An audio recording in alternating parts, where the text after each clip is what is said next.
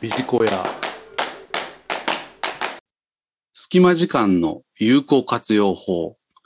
時間管理の達人になろう。ということで、今回は情報提供をさせていただければと思います。この隙間時間ですけれども、うまく活用できているでしょうか今回はそうした視点から情報提供をさせていただければと思います。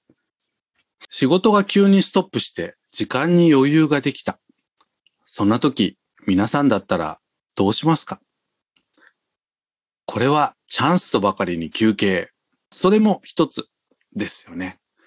ただ、いつも休憩では成長にはつながりません。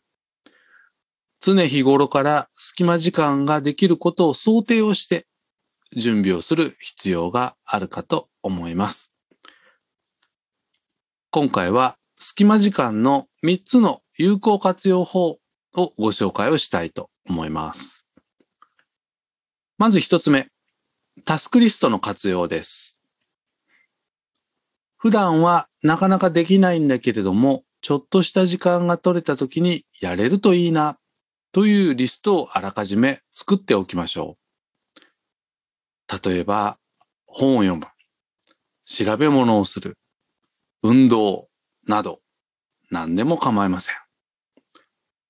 そうすれば時間が空いた時にすぐに対応することができます。二つ目、精神集中力の強化です。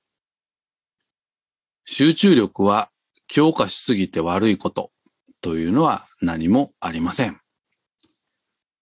ぜひ隙間時間を使って一人になれる場所で、例えばイメージに集中するとか、あるいは五円玉に糸をつけて垂らしてもいいですし、こういったことで自分なりの集中力のトレーニングの仕方を一つ見つけ出して取り組んでいただければと思います。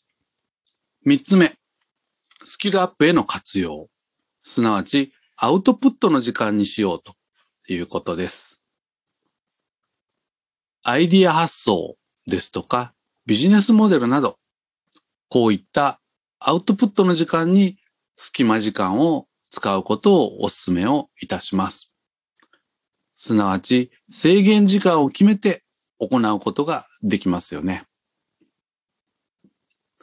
例えば単語カード、こういったものを活用してドリル形式で持っておくといざという時に使えたりもしますので、ぜひアウトプットの時間としても使ってみてはいかがでしょうか。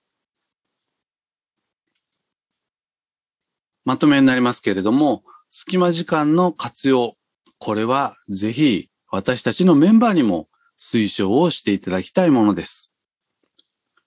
急なトラブルでメンバーの育成ができなくなって、手持ち無沙汰になることも想定されます。あらかじめリスクマネジメントの一環として取り組んでいきましょう。以上、隙間時間の有効活用法、時間管理の達人になろうということで情報提供をさせていただきました。ビジコヤビジコヤビジコヤビジコヤビジコヤビジコヤビジコヤ